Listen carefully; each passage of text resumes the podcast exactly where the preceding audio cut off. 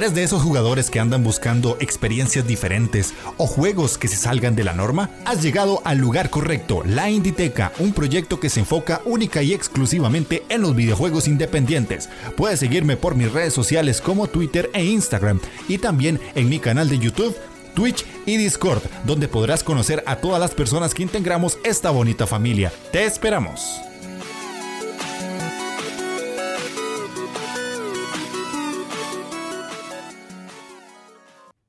Sean bienvenidos a la Inditeca, el podcast donde un tico y un vasco les comentan su pasión por los videojuegos independientes. El día de hoy estamos en el programa número 5 de la cuarta temporada y revisando un poquito lo que habíamos grabado ya hace bastante tiempo que hicimos la primera parte de los videojuegos independientes que revolucionaron la industria allá por febrero. Así que no está nada mal volver a traer este tema ya con una segunda parte con otros cinco jueguitos para contarles a ustedes esos juegos que obviamente han hecho algún tipo de cambio o marcaron un antes y un después cuando ya salieron al mercado y los jugadores pudieron probarlo.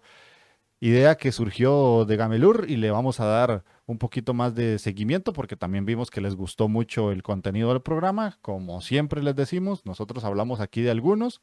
En el primer programa hablamos de otros, en la descripción les va a quedar el enlace para que vayan a ese.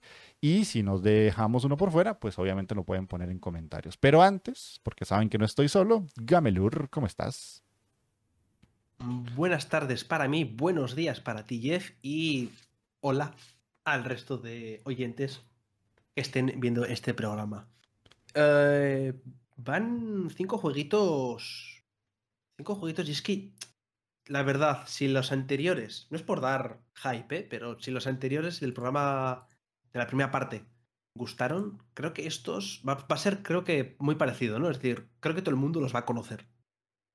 Sí, sí, de hecho son indies bastante conocidos entre la mayoría de jugadores, ya ni siquiera hay que ser como muy de nicho para conocerlos. Los que vamos a mencionar hoy son pues bastante importantes dentro de la escena independiente, han tenido sus pelotazos y pues la mayoría de gente los conoce.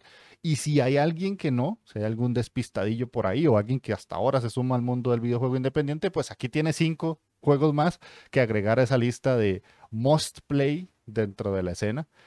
Entonces, eh, si no han escuchado el programa anterior y quieren como seguir ese orden, vayan, escuchen el otro y después se vienen a este. Y pues obviamente van a poder aprender un montón. No solamente vamos a hablar de los juegos en sí, que siempre lo hacemos, sino que también vamos a dar datos curiosos. Pero antes, antes de todo eso, me gustaría, Gamelur, que compartas un poquito del éxito que está teniendo la segunda vida de tu canal, porque la verdad es que está sacándote unos videos de besito en el siempre sucio. La verdad es que no os voy a engañar. Eh, estoy completamente sorprendido con todo el apoyo que estoy recibiendo, que solamente he subido tres vídeos.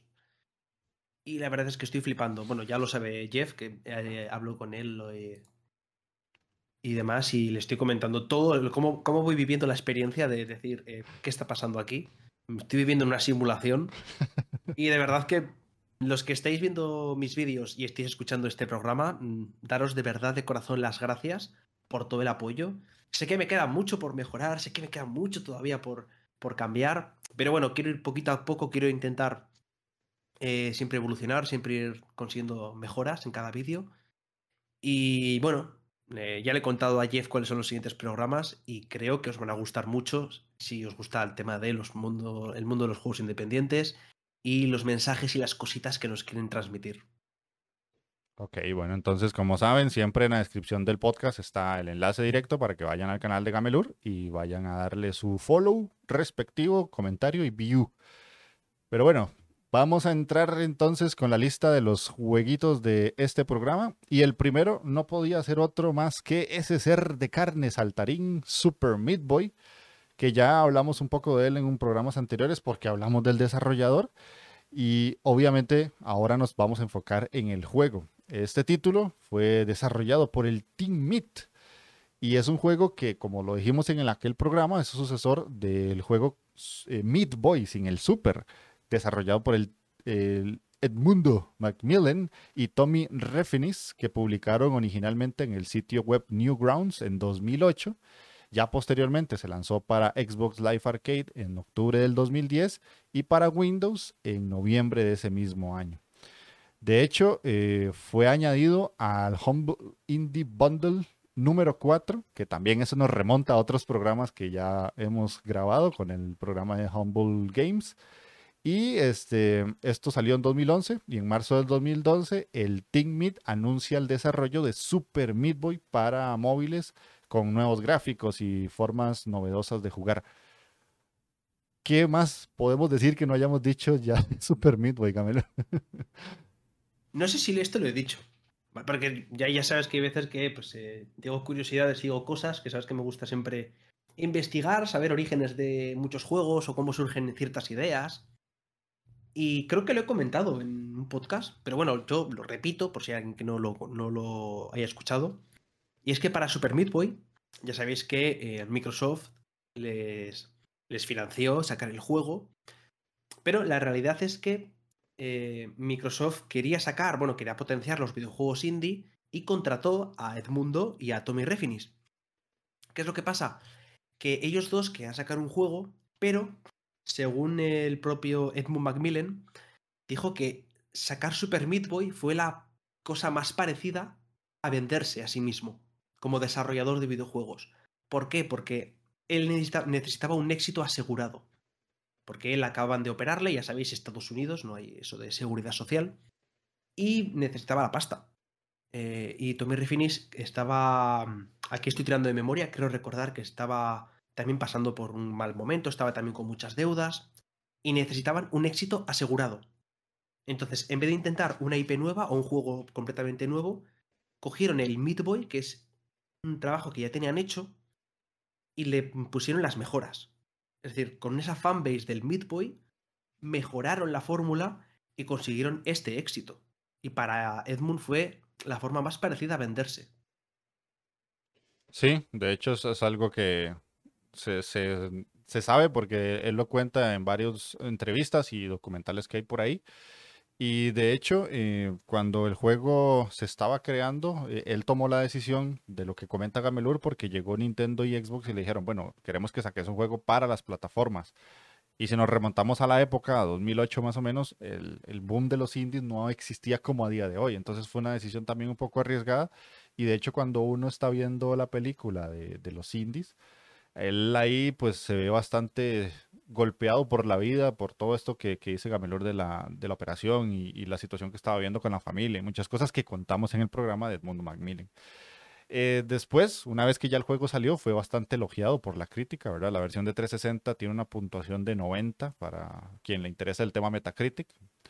Y pues obviamente todo esto va de la mano con el éxito que tuvo el juego, porque cuando salió, mucha gente empezó a entender cómo era esto de los juegos independientes y también el juego tenía algo muy particular que para la época no se daba, que eran plataformas difícil, grotesco y a la vez que fuera pues muy intenso, porque jugar Midway es una muerte y volvemos a empezar en 2-3 segundos, que creo que eso es a lo que más apuntó. Ah, sí, sí, sí, pues es como instantáneo, o sea, es súper rápido. Entonces te, morís de una vez, te morís de una vez. Y de hecho, lo más interesante del juego es que tiene una historia, ¿verdad? Que es la típica historia de rescatar a, pero no es una princesa, es la novia. Y pues hay un malo maloso y todo esto va de la mano con que tenemos que ir pasando por diferentes plataformas rodeadas de pinchos y sierras que nos van a hacer a la pelotita de carne literalmente trizas y obviamente el jugador es el que va mejorando conforme cada intento se va dando, que eso es algo que a día de hoy pues ya es base de muchos juegos, Celeste por sí solo, el The Ennis Night, el mismo Edmund, y así hemos llegado a muchos juegos que han imitado la fórmula de Midboy. Y hablando de rescatar princesas, te puedo decir un juego que no va precisamente de rescatar princesas. Ajá. Exactamente. Y sabrías de qué juego te estoy hablando si siguieras a Gamelur en YouTube, porque fue el primer vídeo que subí. Porque Braid no es un juego de salvar princesas. Exactamente.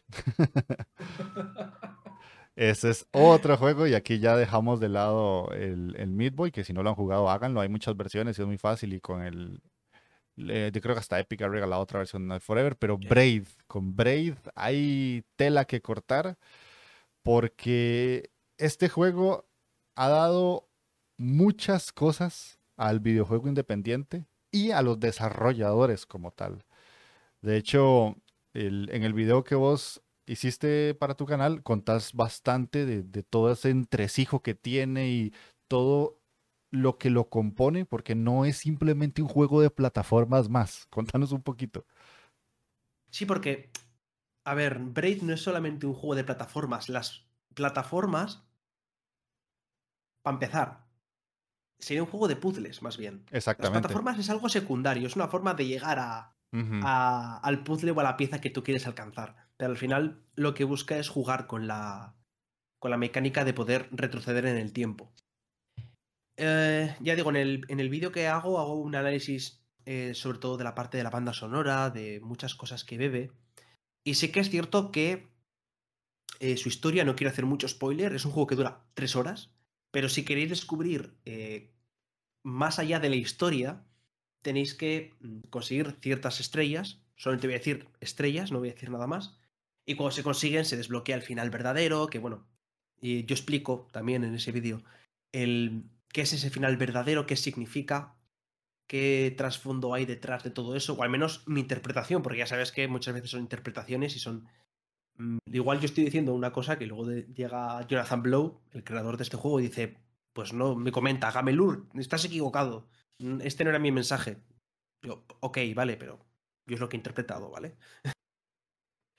y tiene cositas también, por ejemplo, que eh, bebe de, de, un libro que se llama eh, Las ciudades invisibles, que bueno, que son una especie de relatos cortos, pero que donde bebe mucho es en la parte de esas reflexiones que hace tanto al inicio como al final, y lo hace también en los mundos. Y eso también está muy guay, ¿no? Porque es como una pequeña calma entre niveles, entre mundos, y te hace reflexionar. Si tú vas leyendo esos textos, vas entendiendo un poquito la historia y te hace pensar, te hace meterte un poquito dentro de la historia. Una historia que está bien medida, está con mucho cariño, y es un juego que a día de hoy mm, creo que sigue siendo, es que súper disfrutable, porque creo que no ha envejecido nada mal, ni visualmente, ni, ni en la parte jugable, ni nada. Es precioso. Porque, bueno, pues también lo digo, ¿no? Eh, bebe muchísimo de. bebe muchísimo del impresionismo en, en sus fondos, en su trazo. Y, y, poquito más puedo analizar de este juego, aparte de lo que quiero que también digas tú, porque si no, hablo yo solamente yo, de, de las influencias que ha provocado en el mundo de, del videojuego independiente.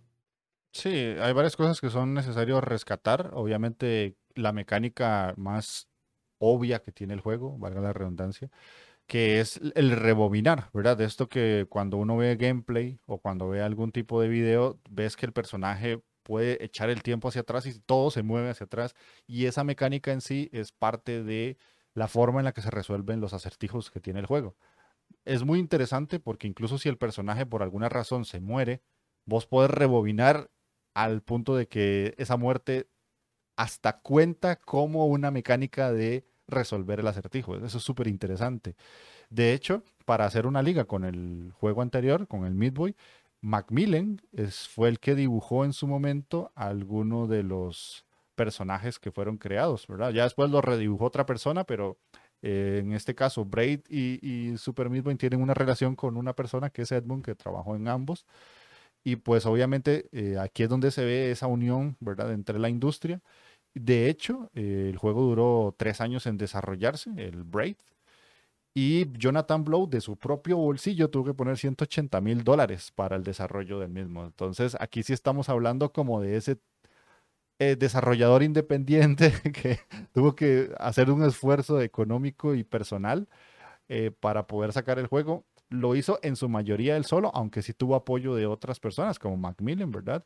Y tuvo otras personas como eh, Sean Barrett, como programador de efectos visuales, Harry Mack, como programador de efectos sonoros. Pero aún así, más allá de eso, obviamente todo el, foco se centra en Jonathan Blow, que después ya tuvo otros juegos que obviamente vamos a traer esta sección porque Jonathan Blow es importantísimo dentro de la industria independiente. Y yo tengo que ser sincero con vos, este juego cuando yo lo jugué, me daba dolor de cabeza. porque resolver los puzzles y todo eso, eh, a veces me ponía a pensar mucho y, yo en algunas pantallas sí quedaba como demasiado cargado tratando de entender el acertijo y quedaba con dolores de cabeza bastante incómodos. Sí, aparte, eh, Jonathan Blow, como tú has dicho, es que es una parte, no solamente Braid, es Jonathan Blow como persona, que ha sido muy importante dentro de la industria, porque él ha sido uno de los mayores defensores de que de la expresión del videojuego como un arte. Y bueno, creo que se ha visto, ¿no? Se, ve primero en Braid, tanto en la parte visual como en, en, la composición artística, en la historia, en cómo te cuenta las cosas, en cómo te hace a ti partícipe de, de esta historia y de toda esa trama que, digamos, rompe la cuarta pared y te da un mensaje a ti de. Te da un mensaje de la vida y te hace protagonista del juego. Mm, como no lo hacen en gran parte de los juegos, porque sí, tú te pueden hacer, ¿no? Lo que decimos siempre, pues te puedes meter el personaje de que mm, te puedes rolear, ¿no? De que mm, eh, eliges matar a este o, o salvar a, o perdonarle la vida. Bueno, pues si me pongo en el papel de. No, aquí no te pones en el papel de. Y esto lo explico, vuelvo a repetir, de nuevo aquí, super ad, eh, lo explico bien en el, en el vídeo, que mm, te hace partícipe porque te hace que la, experiencia del juego vaya más allá de la pantalla. ¿Vale? Te fuerza, bueno, no te fuerza, pero te hace que tú quieras saber más y te llega a, como bien digo en el, en el vídeo, te lleva a la obsesión. Y esa es una parte muy importante dentro del juego. Quedaos con eso. Y es que para videojuegos hecho arte podremos pasar a Journey, que es otro juegazo dentro de la escena independiente que está ya en estos de revolucionando la industria. Y es que nos tenemos que remontar a 2012 con That Game Company, que hizo un videojuego independiente. Algunos pueden decir que no, otros que sí, porque fue casi que por una petición de PlayStation. Y este título nos descubre la trama de un viajero a lo largo de un desierto bastante amplio y que llega a la cúspide de una montaña mientras explora unas ruinas. Pero, obviamente, hay algo que quienes hayamos jugado el juego lo sabemos, no jugamos solos, ¿verdad? Siempre tenemos un compañero anónimo que nos acompaña en ese viaje de un juego que desde el minuto uno que lo ves es hermoso, sumamente bonito y que cuando llegas al final del viaje y te das cuenta de lo que pasa, te vuela la mente. No sé, vos que cuando lo jugaste ya ibas con eso, lo, te diste cuenta en el momento, ¿cómo fue tu vivencia con Journey? A ver, yo Journey lo jugué tarde, relativamente tarde, para la época en la que salió, pero sí que entré sin saber apenas nada. Y la verdad es que lo disfruté. Y lo importante de Journey, de las, uno de los mensajes que nos quiere mostrar Journey es que lo importante muchas veces es el camino que recorremos. Y luego también tiene muchos mensajes dentro de ese camino que se recorre, ¿no? Porque al final es como una, como una vida lo que estamos teniendo en Journey. Y tiene muchas metáforas. Y lo disfruté mucho porque es un juego muy simple, es muy cortito. Y súper disfrutable. Incluso es de esos juegos que es que sin decirte nada expresan mucho. Sí, de hecho es un juego que no, no, o sea, no tiene texto como tal, como nosotros estamos acostumbrados, sino que todo se, se da a través de voces y sonidos y mensajes cortos entre vos que estás jugando la experiencia y ese alguien anónimo que te acompaña en el viaje.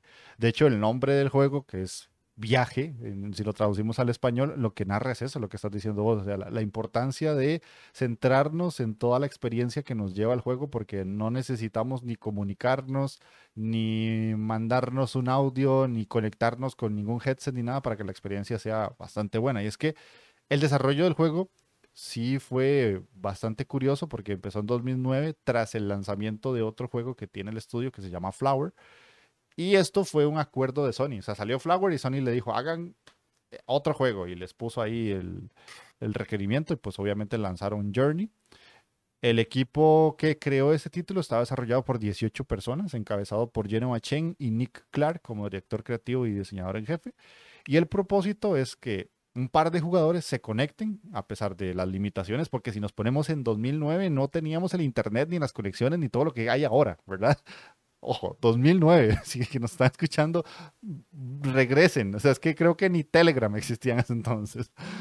Entonces la idea es que los dos jugadores se conectaran y se ayudaran mutuamente a avanzar, resolviendo acertijos y explorando, y llegaran a ese punto final, a, ese end of the journey, y cada uno tuviera la impresión y el entendimiento del juego que cada quien interpretó.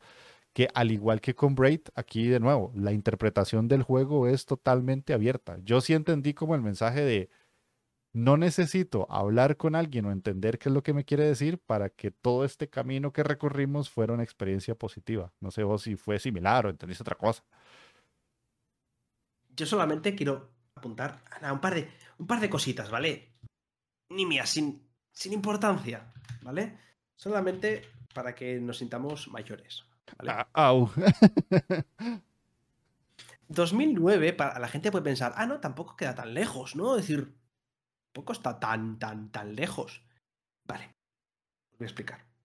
En 2009 era eh, el pico de PlayStation 3, que es donde, cuando salió la. Cuando salió Journey.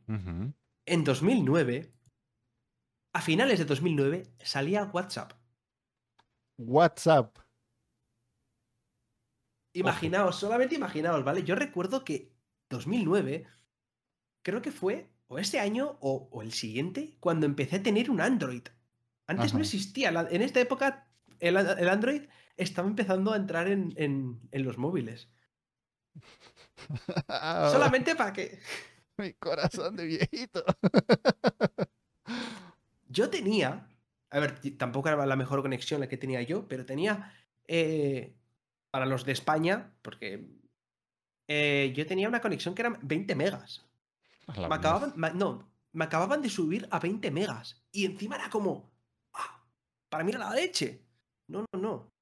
20 megas. Yo no sé cuánto ya tenía. tengo un giga y me parece lento. Yo no sé cuánto tenía, pero te aseguro que no tenía más de 5 megas en ese entonces. Y, la fibra óptica eh, la tenían cuatro personas. Pues, en América Latina, olvídate. Eso era el cable tradicional y listo. Una eh, persona ahí con una bicicleta ahí. con energía. Y con una bolsa de arroz y frijoles al frente. Pero sí, o sea. Imaginaos 2009. lo que era el Internet, el funcionamiento de Internet en aquella época y, cómo consiguieron hacer esta parte, ¿no? Con sus limitaciones. Sí, es ¿Tú crees que. Ajá. Perdona. No, te iba a preguntar que si tú crees que este juego, si lo hubieran lanzado, no te digo ahora, pero en 2015, ¿crees que habría tenido el mismo impacto? Pero en 2015 ya estamos hablando de una época en la que el Internet ya estaba mucho más avanzado y el multijugador ya iba mucho mejor. No, yo creo que no, porque creo que eso iba a decir. De hecho, me sirvió la pregunta para, para ligarlo, porque en el momento y mucha gente lo que decía era que no lo jugaras con el spoiler de que sabías que estabas jugando con alguien más, porque mucha gente cuando lo ponía creía que estaba jugando con un NPC y, el viaje era con un NPC hasta que ya después de unas cuantas horas te das cuenta que era otra persona en el mundo.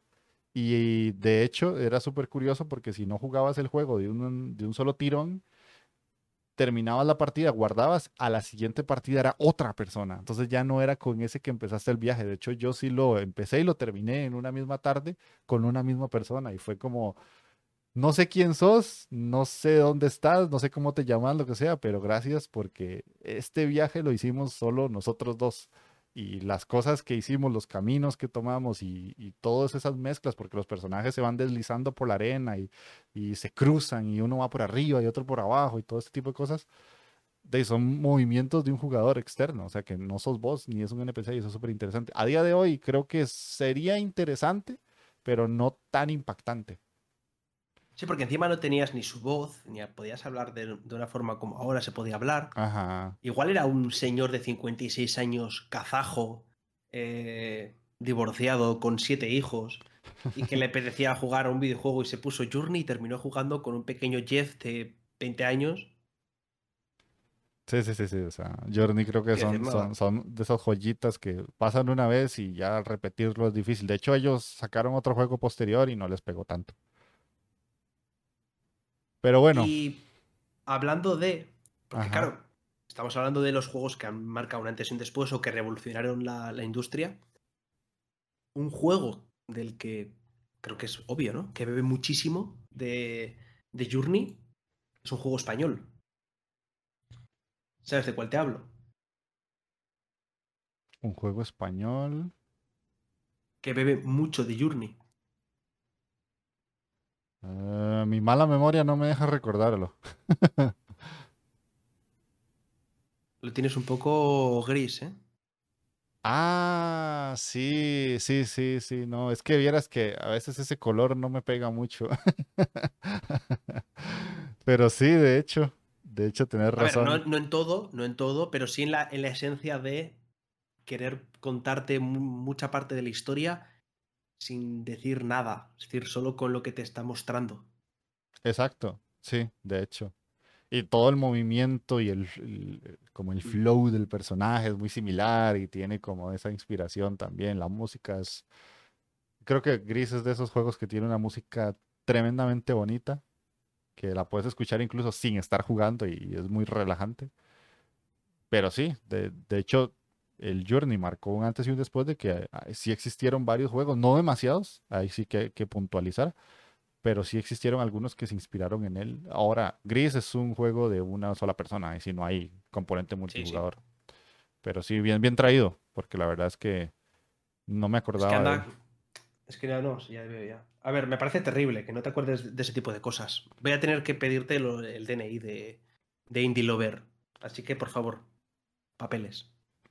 Ya, te, los paso luego. Ahí un poquito. Te, voy a pasar una tarjeta extra con los papeles por aquello para que la gente pues no entienda que a veces se me olvidan los indies. Eh, es una tarjeta, una tarjetita especial, pero déjame pasar. Gloria. Arstraska. Gloria Artosca. ah, qué grande Papers, Please. Ay, Lucas el Papa, qué grande es. Exactamente, porque no podíamos dejar pasar este jueguito, ¿verdad? Creado por Lucas Pope y publicado a través de su empresa 3909 LCC. El juego se enfoca en que trabajemos como un inspector de aduanas, ficticio, obviamente. Esto en el estado comunista de Arstorska. Y tenemos que decidir quién entra o no a un país. El juego fue lanzado en 2013 para Windows y de hecho, pues obviamente son de esos juegos que han marcado no solo un antes y un después en la industria, sino también en, los juegos de internet, porque explotó gracias a que streamers y youtubers lo jugaron por todo lado. La verdad es que es un juego que se hizo famoso apenas salió, porque es una premisa muy rara, muy diferente. O sea, yo antes de Papers, Please no recuerdo algo similar. No sé si vos sí, pero yo no. No, posterior sí que ha habido mucho juego similar a Papers, Please pero anterior, igual ahora mismo llega alguien y dice, pues mira, pues había otros siete juegos que sí que bebieron de él. Todavía no me he puesto a investigar lo suficiente sobre Papers, Please. Ojo, Chols, que siempre nos la aplicas. Lo que sí que puedo decir de sus meta inspiraciones es que en, mucho antes de sacar eh, Papers, Please, creo que un par de años antes, sacó un jueguito que se llama The Republia Times, mm que Republia os sonará, porque también es, también un pueblo dentro del juego de Papers, Please, en el que manejamos una, imprenta y tenemos que colocar eh, eh, la portada, ¿no? Tenemos que hacer los periódicos y tenemos que poner las noticias. ¿Cuáles? Las que nos interesen. ¿Cómo? Como nos interese. Entonces, también bebe mucho de ahí, incluso la parte visual también se nota un poquito, ¿no? Como ese inicio de Lucas Pope y bueno, luego le, quería lo quería hilar, pero lo mejor lo hablamos luego, de muchos juegos que beben de, este juegazo. Sí, de hecho e, es, vacilón porque algo que estuve leyendo cuando estaba investigando un poquito es que él trabajó en el juego y usó dos programas de programación o lenguajes de programación. Lenguajes. Ajá, lenguajes, perdón, que se llaman Hacks y NM Framework, que eran de código abierto en su momento. Y además esto se liga a que él como persona fue un inmigrante estadounidense que se fue a vivir a Japón y tuvo que lidiar con asuntos migratorios. Entonces pensó en sus experiencias lanzar un juego que pudiera describir esas sensaciones y esos momentos tensos que se viven al pasarse a otro país, ¿verdad?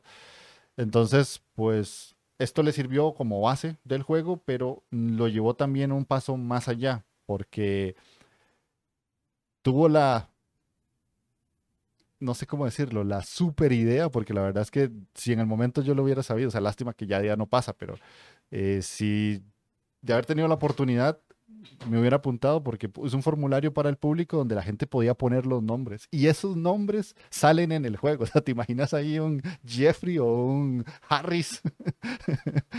me deja pasar, por favor. ah, qué bueno. Ojalá ser el viejito molesto del bigotín que siempre... Ay. Los que han jugado, los que han jugado a Paper Play saben de, sabrán de quién nos hablamos. Se le tiene cariño y te da mucha pena muchas veces, ¿no? Decirle no y tal.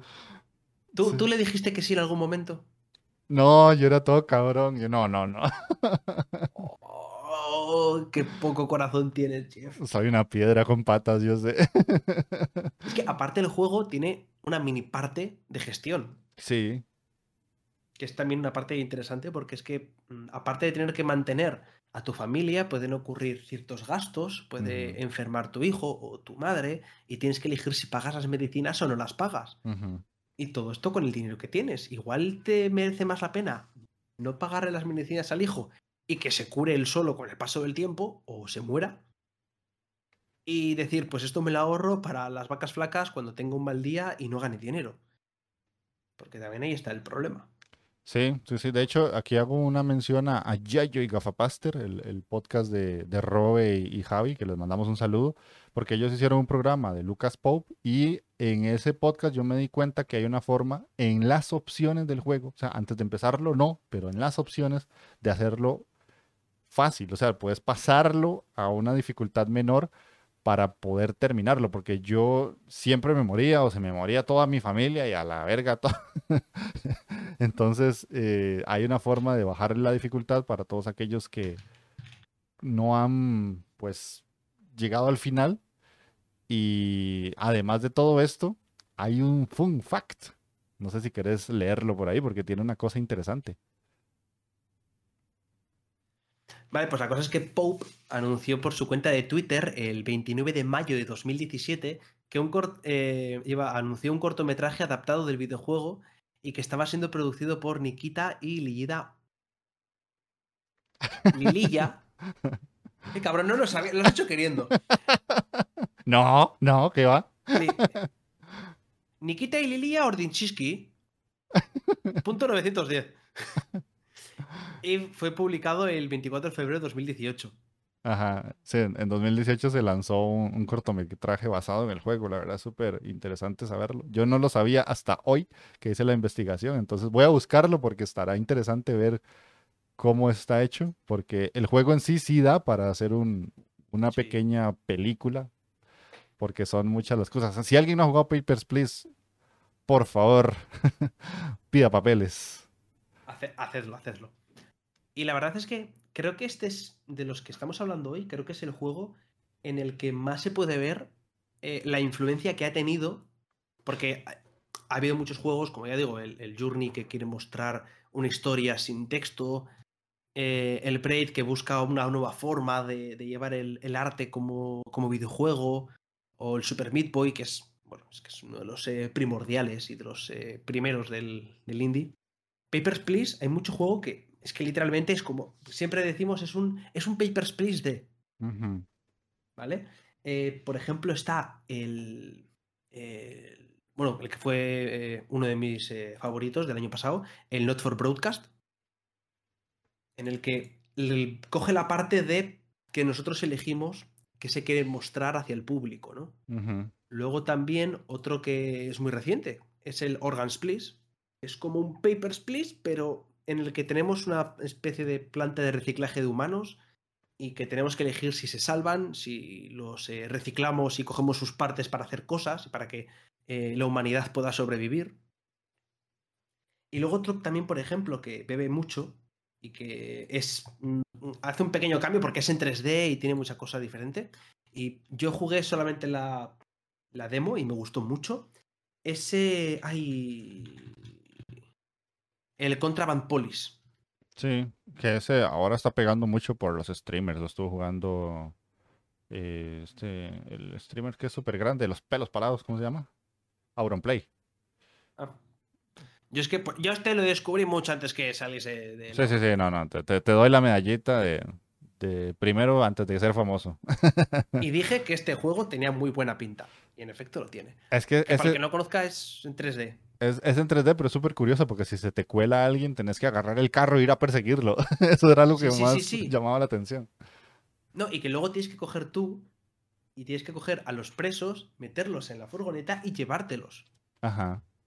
Claro, los los metes en el cuartelillo y luego después del cuartelillo a la furgoneta y de la furgoneta a presión. Tiene una historia, tiene todo. eh, tienes que encontrar. Es lo mismo que un Papers, Please, pero con un motor en 3D y que tienes que investigar un poquito más. Tienes que me, puedes rajar los coches para encontrar eh, eh, los alijos. Y la verdad es que lo poco que jugué me gustó muchísimo y quiero, quiero meterme con él porque pinta muy divertido y muy interesante. Sí, hay otros que, hay creo que se llama After Party o, de los creadores de After Party. Hay bastantes, la Ah, verdad. es vale, que- te iba a decir, After Party no es, no bebe nada de. No, no, no, el de los creadores de After Party, creo que ellos, habían sacado uno o anterior, no sé, se llama parecido, es que es rosado. Yo me acuerdo por el rosado, pero igual es uno que es como Papers, Please, pero en lugar de entrar a un país, lo que tenés que hacer es dejar entrar a alguien a una fiesta, según ciertas Ah, características. eh, Not Tonight. Not Tonight, exactamente. Ese salió como despuesito de Papers, Please, de hecho. Pero bueno, Es también muy, interesa es también muy interesante. Pero el problema que tuvo es precisamente que se le comparó demasiado sí, con el, con el Papers, Please. sí. No como, ah, mira, es que BBD. No, No, no, se- fue como más como, "Ugh, se parece demasiado. Si le hubieran dado un poquito más de chance, tal vez un, un año más y ya es como, ah, mira, un juego basado en que ya sacarlo tan seguido es como, ah, sí, pero es que el otro está mejor. Bueno, a ver, de seguido, cinco años de diferencia, pero bueno. Sí, pero igual, sea como sea, no había nada que estuviera como tan basado en Papers, Please. Sí. Pero bueno, Fue pero... el primero el que se llevó todos los palos. Sí, sí, sí, sí. Pero para entrar a las fiestas a veces hay que disfrazarse y ponerse ciertas máscaras también. Como de gallo o de chancho. y además... ¿De qué podemos estar hablando, eh? Mm, Sí, sí. Igual, igual para darme la pista tienes que llamarme. También te puedo dejar un mensaje con un vagabundo. ¿De qué juego podemos estar hablando, chicos? Vaya, vaya. ser, ¿eh? ¡Qué sorpresa! Hotline Miami. Oh boy, Hotline Miami. Eh, de hecho, este, este juego dio mucho que hablar, no solamente por el juego, que ya vamos a entrar ahí, sino por la violencia extrema que tenía. Y es que fue un título estilo shoot 'em up, digámoslo así, aunque también puede ser un yo contra el barrio disfrazado, eh, creado por The Nathan Games, equipo compuesto por Jonathan Sanderstorm y Dennis Wedding, quienes previamente habían colaborado en Keyboard Drums and Fucking Werewolf. el juego, el Hotline Miami, fue publicado por Devolver Digital y lanzado en octubre del 2012, específicamente el 23 de octubre, y está ambientado en 1989 en Miami y gira en torno a un protagonista silencioso que no tiene nombre, solo lo apodan Jacket, y ha estado recibiendo mensajes codificados en su contestador indicándole que cometa masacres en contra de la mafia rusa. El juego combina una perspectiva cenital, o sea, totalmente desde arriba, no, ni siquiera está como a 80 o 70 grados, es una toma 90 grados, con violencia extrema, sigilo y una narrativa bastante loca, de hecho la primera vez que uno pasa el juego, el que entendió y, me lo puede explicar con la primera vez, o es un genio, pues yo no entendí un carajo. Y está fuertemente influenciado por películas policíacas neo-noir, eh, como la del 2011 Drive, dirigida por Nicholas Winding Refn. Más allá de toda esta parla, que es lo que dice Internet, ¿cómo te fue a vos cuando experimentaste por primera vez Hotline Miami? Uf. Me puse a mil. Yo tengo la ver, canción en, pues- la- en mi cabeza ahorita. Encima, aparte es como, es un juego muy como eh, Super Meat Boy. Es decir, Sí. al toque te matan. Pero es que reinicias al momento. Es decir, mueres, te puede llevar a más de un cabreo, porque, claro, tú tienes un golpe. Es decir, es, también mm, tienes que medir todos tus pasos al milímetro, tienes que calcularlo absolutamente todo. Y hay momentos, hay niveles en los que es que tienes que de verdad intentar, intentar, intentar, intentar, e ir aprendiendo poco. Cada intento es aprender poco a poco a seguir un patrón y a moverte de una forma, a probar, decir, no, vale, voy a entender otra cosa. Y aparte, lo bueno que tiene es que te deja probar mucho y te deja en la parte del ensayo y error de una forma muy fácil y muy sencilla, porque el reinicio es instantáneo. Decir, te incide a ello, te dice, inténtalo, inténtalo, inténtalo. Porque imagínate que tú lo intentas y tienes que, te tiene que cargar la partida, aunque sea 20 segundos. Pero cada vez que mueres, si tienes que esperar 20 segundos a que vuelva a cargar otra vez el nivel, terminas desesperado y el juego no sería lo mismo. Entonces, esa parte frenética y el reiniciar una y otra y otra vez le dio muchísimo a favor. Y aparte, tú como tú has dicho, es un juego muy, brutal, muy visceral. Y realmente lo hace con cuatro píxeles gordos. Sí, sí, sí. De hecho, el, juego es sumamente pixelado y a veces se ven escenas bastante drásticas porque puedes usar todo, o sea, las puertas para golpear a los enemigos, eh, pistolas, escopetas, cuchillos, algunas partes del escenario, te atacan perros, o sea, es que el, juego es bastante gore y para hacer píxeles queda muy bien demostrado todo lo que pasa. De hecho, lo más curioso del juego es eh, cada máscara que nos podemos poner, de hecho estaba revisando, hay varias, entre esas un oso, un jabalí, un pato, el famoso gallo, que es como uno de los más icónicos, el cerdo, el tigre. Bueno, la verdad es que cada máscara tiene como su poder, aunque no sea un poder, digamos, te, sube algunas habilidades y te disminuye otras. Y eso también va de la mano con la forma de jugar de cada persona, ¿verdad? De algunos que son más de sigilo, otros son más de ir a todo lo que da y ver si mato todo rápido. Y eso es lo interesante, que a veces a como jugás vos no es lo mismo como juego yo y las partidas pueden ser totalmente diferentes. Sí. Se podría decir que cada máscara es como un cambio de personalidad que tiene el personaje, ¿no? Exacto, ahí es el personaje que se pone esa máscara, que el juego lo representa como una máscara per se, pero es como esa personalidad, ¿no? Se cambia de personalidad, cambia de su forma de ser para actuar de una forma diferente. Sí, no, ahí la clavaste perfecto. Y de hecho, el, juego tiene una segunda parte. Yo no lo he jugado, te soy sincero, porque... Yo tampoco. Sí, quedé como muy agotado porque es un juego que te exige tanta concentración que yo dije, la segunda parte la quiero jugar un día que realmente sienta la necesidad de algo así de frenético, porque si es un juego muy exigente a nivel de tomar en cuenta muchas cosas. Es que no solamente es matar por matar, es de dónde se mueve este enemigo, que si hago esto, que si entro a esto, que si me escucha o no me escucha, que si entro a este pasillo, que si me vienen por arriba o por la derecha. O sea, y cuando ya se vienen muchos enemigos, a veces tenés la habilidad de poder matarlos a todos o de hacer alguna jugada magistral que ahí te sentís el gamer más gamer del mundo y que te salgan jugadas increíbles y eliminar a todo un edificio. Y pues la verdad es que yo lo disfruté montones. Lo que sí nunca entendí, y aquí te pongo una misión de ojalá hacer un video en Gamelur, explicar la puta historia porque yo no entendí un carajo. Vale, me la apunto, me la apunto, me la apunto. Hablaré de, hablaré de ello. ¿Y sobre qué juegos beben de. beben de este, de, de Hotline Miami? A mí se me ocurren eh, unos cuantos bastantes. Mm. Mm, ¿Quieres comentar alguno tú que digas, este de primeras, y es el primero que se, que se te viene a la mente. A mí se me viene uno, pero más bien de sigilo, que se llama Door Kickers. No sé si lo conoces. Sí. Ajá, ese es el primero que tengo en la mente. No es tan exagerado como Online Miami, pero sí usa muchos elementos similares. Yo es que puedo, es que puedo nombrar eh, Super Hot. Ajá. Te puedo, nombrar también eh, Ape Out. El 12 Better Than 6. Puedo decirte el la eh, My Friend Pedro y otro Catalacero. También. Y otro juego que es la, influencia es más ligera, pero también tiene ese concepto. Y es uno que creo que no, no, ha tenido, no tuvo ese boom tan grande y creo que se lo merece porque a mí me gustó mucho. Es el Party Hard. El que la trama va de básicamente un, un vecino.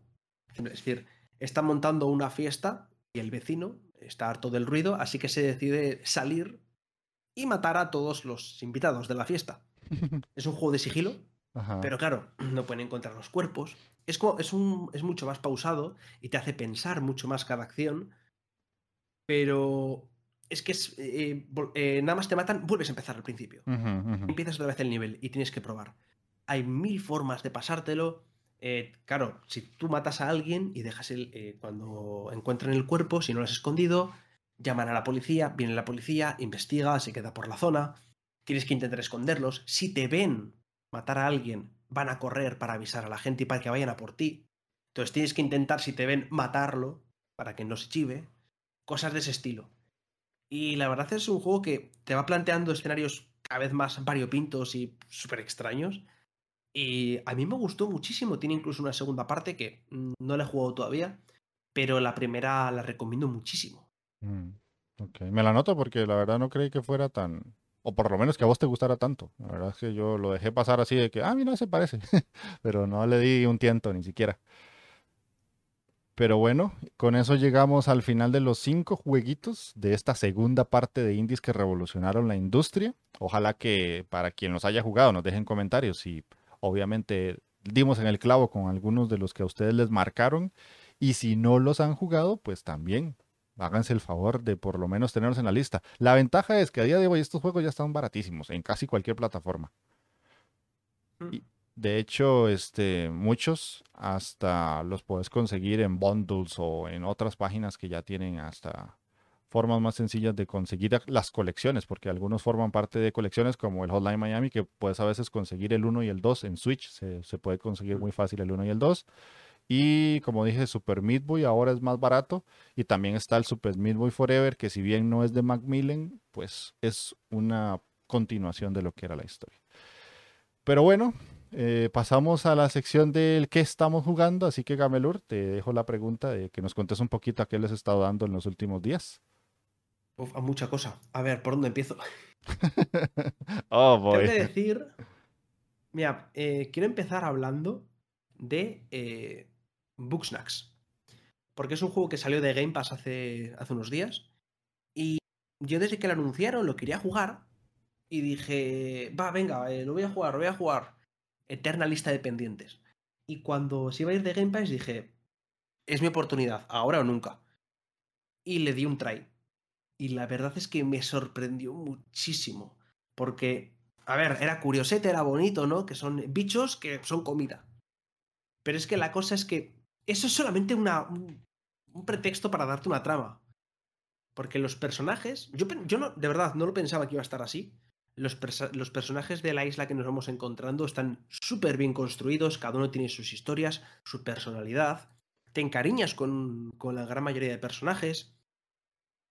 Y incluso eh, en el final, porque el final puede variar según cosas que hagamos, eh, en el final me dio pena una cosita que ocurrió y realmente me sentía penado porque dije, ay, porque hice yo algo mal y eso causó X evento y me puso, me puso tristón porque eh, son personajes que, ya digo, tienen su razón de por qué han ido a la isla, tienen sus motivaciones, eh, tienen su personalidad, tienen su forma de ser, su forma de comportarse contigo, van evolucionando, van cambiando, y me gusta muchísimo. La parte de los bichos es la parte divertida y la parte que te llama la atención, el tener que eh, investigarlo todo. Pero de verdad que os lo recomiendo. Ahora es tarde para recomendarlo teniendo en cuenta que ya salió de Game Pass, pero yo lo recomiendo muchísimo, de verdad.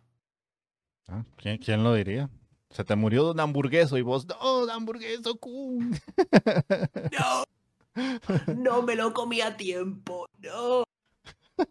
Aparte que el tema de los booksnacks, eh, es, que, es que es mucha cosa, es mucha cosa, de verdad, eh, jugadlo. Porque aparte no es, vamos a decir, no es algo que esté, por ejemplo, como el Braid u otros juegos como el Sifu, que tienen un mensaje que está un poquito más escondido y que tienes que investigar un poco para saber un poquito más, o el Hotline Miami. No, es un juego que te lo planta todo en la cara y que te causa esas sensaciones desde, desde el inicio y no, no es un mensaje que esté muy escondido. La verdad, lo tenéis fácil, no os preocupéis por esa parte. Ok, bueno, yo nunca creí que lo iba a decir, pero me lo apunto por si algún día lo veo en descuento. Porque si me decís que algo tienes, por algo será. ¿Qué más? Pues eh, otro que eh, podría decirte que he estado jugando ha sido el. Bueno, que estoy jugando ahora mismo es el eh, sitio Beats, Ciudad de los Beats. Que, bueno, probé la demo, ya sabes, yo probé la demo, me gustó muchísimo, le tenía muchas ganas. Y a ver, es un roguito que la parte guay, la parte que hola, es que cuando tú disparas vas creando la música, porque suena de fondo, suena la base, y tú mientras disparas vas creando el ritmo. Esto me ha provocado eh, mm, realizar daño eh, más reducido, porque en vez de mantener y, estar disparando, en vez de estar manteniendo pulsado el botón, ¿no? Y va haciendo pum, pum, pum, pum, pum, pum, pum. Pues decidí de repente coger hace pum, pum, pum, pum, pum, pum, pum, pum, pum, pum. Porque sí, en vez de hacer el disparo que fuese todo, eh, intentar optimizar el daño, buscaba sacar un temazo. Y, y, yo estaba, yo me lo pasaba bien. Y tengo que decir que es una putada, porque. ¿Problemas de bajista, tal vez? de siempre tener que llevar el ritmo. no, a ver, los disparos van al ritmo, van al tempo los disparos. Ajá. Pero puedes crear una melodía. Entonces, la opción de tú poder crear esa melodía y ir poder creando mm, lo que te dé la gana, es, mola muchísimo. Aparte que tienes que estar atento a, los beats, porque también te sirve bien para esquivar los eh, proyectiles enemigos, porque disparan también al tempo, como tú. Y es una parte que, em, por lo demás, es un roguelike normalito, pero esa parte de poder crear tus propias canciones mientras estás peleando, em, la verdad es que consigue que, que sea divertido y entretenido, ¿no? Sí, me acuerdo que lo habíamos visto con una demo y bueno, ahora ya lo estás probando, pero ya la demo salió hace ratito. Qué bueno ver que el juego al final sí pudo salir a la venta y no quedó ahí en una demo. ¿Algún otro que tengas por ahí o ya con esos? Pues ahora, ahora mismo uno que quiera comentar, yo creo que no, porque el resto he hablado de ellos ya. Bueno, te puedo hablar de mi nabo, si quieres. Eh, pero, no, pero no el que pensáis, ¿eh? Sí, no, no. O sea, estamos hablando del juego con un nabo de color blanco que camina hacia los lados. Claramente, ¿verdad?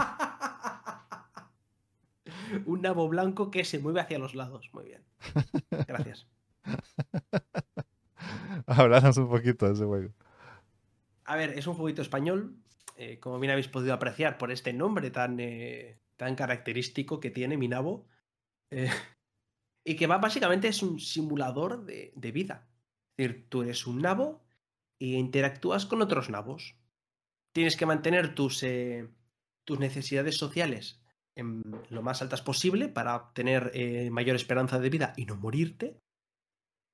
Y te vas relacionando con otros nabos, vas haciendo amigos, vas haciendo conocidos, enemigos, eh, parejas, hijos, eh, mascotas, caminas junto con tu familia, la vas perdiendo. Y también tienes que estar pendiente de que el resto de gente que conoces em, se vean cumplidas sus, también sus necesidades, porque si no les pasa como a ti, te, se pueden morir. Aquí también ocurre un símil que me gusta mucho, ¿no? Porque, mm, claro, hay un punto en el que tú no puedes interactuar con todos. Tú no puedes interactuar con 10 eh, nabos a la vez, porque igual se convierte en algo insostenible y se te termina muriendo uno porque quieres abarcar todo y no puedes. Entonces también es un poco un símil de la vida, ¿no? De que al final tienes que centrarte en, en las personas que a ti te interesen o que mm, tú quieras eh, mantener porque si tú quieres mantener el contacto con 800 eh, millones de personas, al final no vas a tener el contacto suficiente o no te vas a acercar tanto a esa persona como para entablar eh, amistades o tener esa confianza o esa cercanía. Bastante bueno el mensaje. Le serviría más de una persona que conozco. Pero sí, sí, sí, la verdad está. Yo, la verdad, lo quiero jugar en algún momento del, del año. Tal vez en Switch se ve como un juego bueno para Switch, para cuando voy hacia el trabajo, porque se ve una experiencia cortita, me imagino. Sí, sobre todo es muy divertido poder ir en el autobús jugando con mi nabo. Sí, sí, sí, me imagino, me imagino. No, no sé si quiera que la gente me vea jugar eso, pero sí. ah, pero bueno. Entonces, eh, paso yo a contarte un poquito lo que he estado jugando. Eh, empecé el Dredge, que me lo habían vendido como una de las mejores cosas del mundo independiente. Está coqueto, está interesante. No creo que sea uno de los juegos top que he jugado este año, pero el concepto es curioso porque es un juego de pesca básico, simplemente hay que ir a pescar porque llegamos a un pueblito que dice que ocupan un pescador y vos pues sos pescador o vaya coincidencias y tenés que ir a pescar. Hay varios lugares donde hay como pequeños bancos de peces que tenés que ir, pero el barco en sí eh, ocupa ciertas piezas para poder pescar según qué peces. Lo curioso, y es que el juego, te lo menciona así, incluso ya en el trailer, tiene como este aire Lovecraftiano, ¿verdad? De que si pescas después de las 6 de la tarde, hay un ojito que se te va como alocando y vas perdiendo la cordura y vas encontrando peces cada vez más raros, un punto en el que te salen peces súper grandes y todo esto es muy turbulento para tu personaje que al final nunca lo ves, pero lo que tenés que hacer es encontrar ciertos pescados cada vez más raros y vas a ciertas localidades y te vas dando cuenta que hay clientes que quieren combinaciones de peces muy extraños. Al inicio es muy simple el juego, de hecho la primera hora y media eh, me pareció muy aburrida pero si le das un poquito de camino y dejas como que ya empiecen los pedidos más locos y vas mejorando el barco y vas viendo como las historias de los personajes, hay un alcalde, la misma chica que te arregla el barco, el que te hace los pedidos y todo eso, hay unas pequeñas intrahistorias muy curiosas, pero insisto, el juego no está mal, solo que creo que iba con demasiado hype y al final no era lo que yo esperaba. Mm, recomendado para quien le gusten los juegos tranquilos, porque tampoco es un juego de acción, simplemente es como de ir, pescar, devolverse, vender, ir, pescar, y así, eso está. Después de eso, eh, The Last Case of Benedict Fox, este viene siendo mi decepción indie del año, de momento. Eh, yo jugué el demo y ya el demo no me gustó mucho, y el juego completo es la demo, con todos los fallos que le encontré. Yo, de hecho, hasta le escribí al desarrollador en su momento. El juego tiene personalidad, tiene un arte muy, muy bonito. La historia es llamativa porque, otra vez, Lovecraft, por alguna razón, este parece ser el año de Lovecraft en los indies. usamos a Benedict Fox, que tiene que ir a descubrir el caso de por qué murió su padre. Y estamos en una mansión donde vamos a ir recorriendo un típico Metroidvania de arriba, abajo, izquierda, derecha, ganar poderes para llegar a lugares donde no em, podemos llegar con ciertos poderes básicos. Y nos acompaña como una especie de demonio que le habla a Benedict y le va explicando ciertas cosas que él, por humano que es, no entiende, pero el bicho este, este demonio, le explica y hasta te permite entrar en los recuerdos de la gente para poder entender qué pasó. Eh, el juego en sí, en ese argumento está súper bien. ¿Cuál es el problema? Que mecánicamente es fatal, o sea, es horrible. Sentís que le pegas a la nada, los enemigos son sumamente ignorables. Son como bichos de gelatina morados que te atacan y el combate hasta a, veces los puedes brincar y seguir y no te aportan nada. Así como es un bicho morado, pudo ser un cerdo con alas que no iba a aportar nada. Tiene acertijos, que esto se lo escuché a, a Robe de Yayo y Gafa Pasta y pues a él le gusta mucho.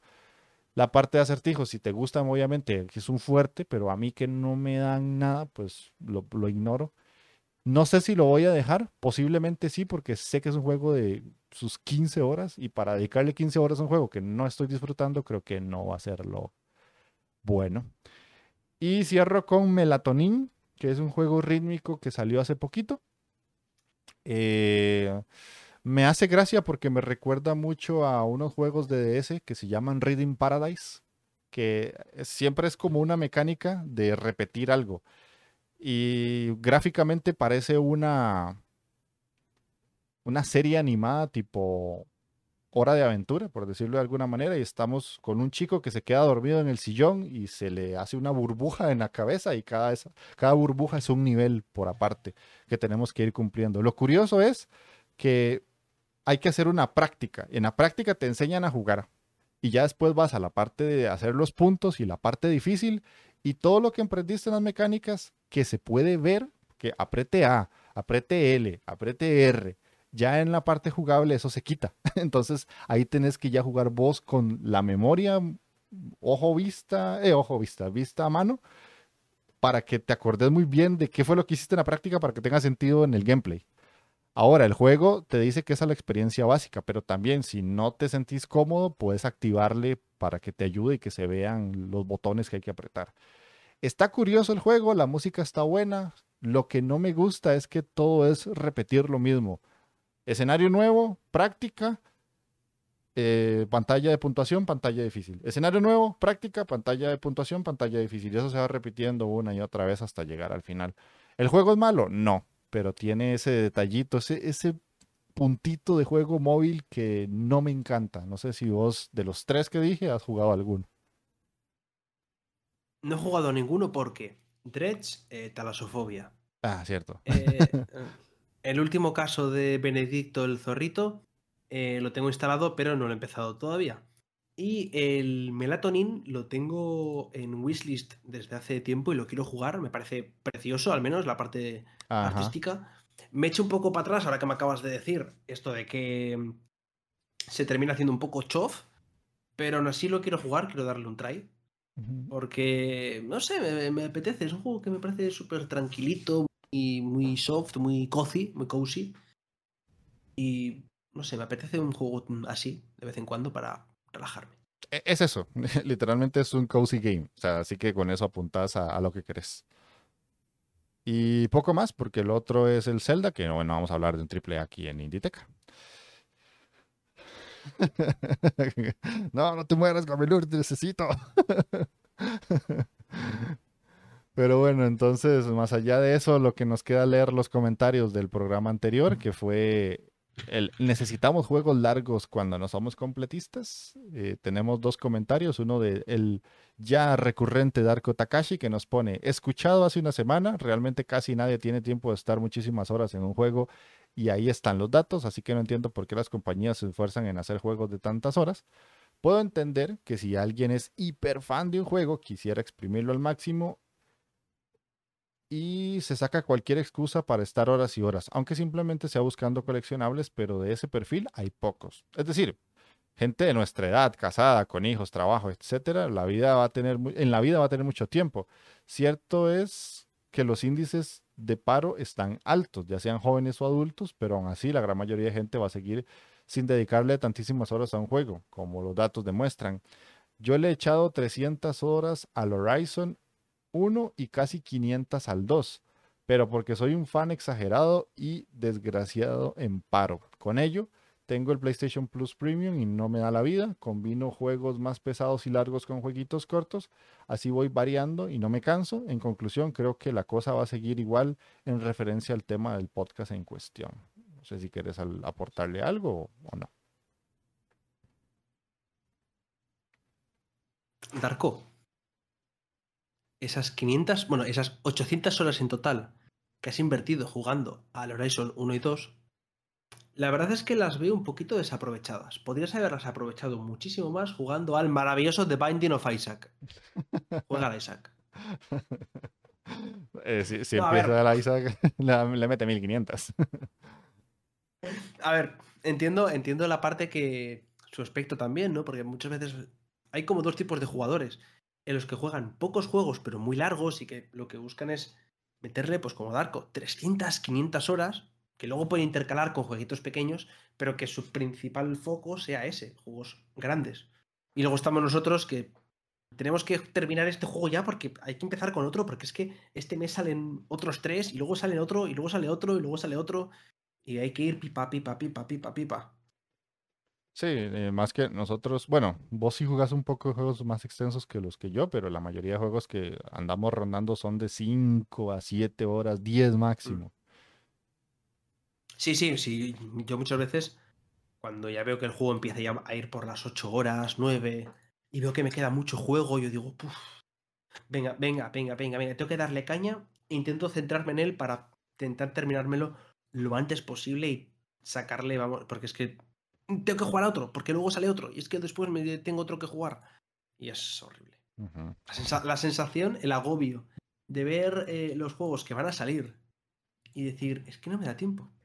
es que tengo que elegir entre cinco juegos que me interesan de primeras, anunciados para este mes, y no me da tiempo, es que no me da tiempo, porque luego tengo que jugar otros juegos que me he dejado del mes pasado, más luego otros que quiero jugar de otros años, más, más luego el Game Pass que te dice, eh, mira, te saco otros tres juegos, aquí tienes para que te sigas entreteniendo y no te aburras.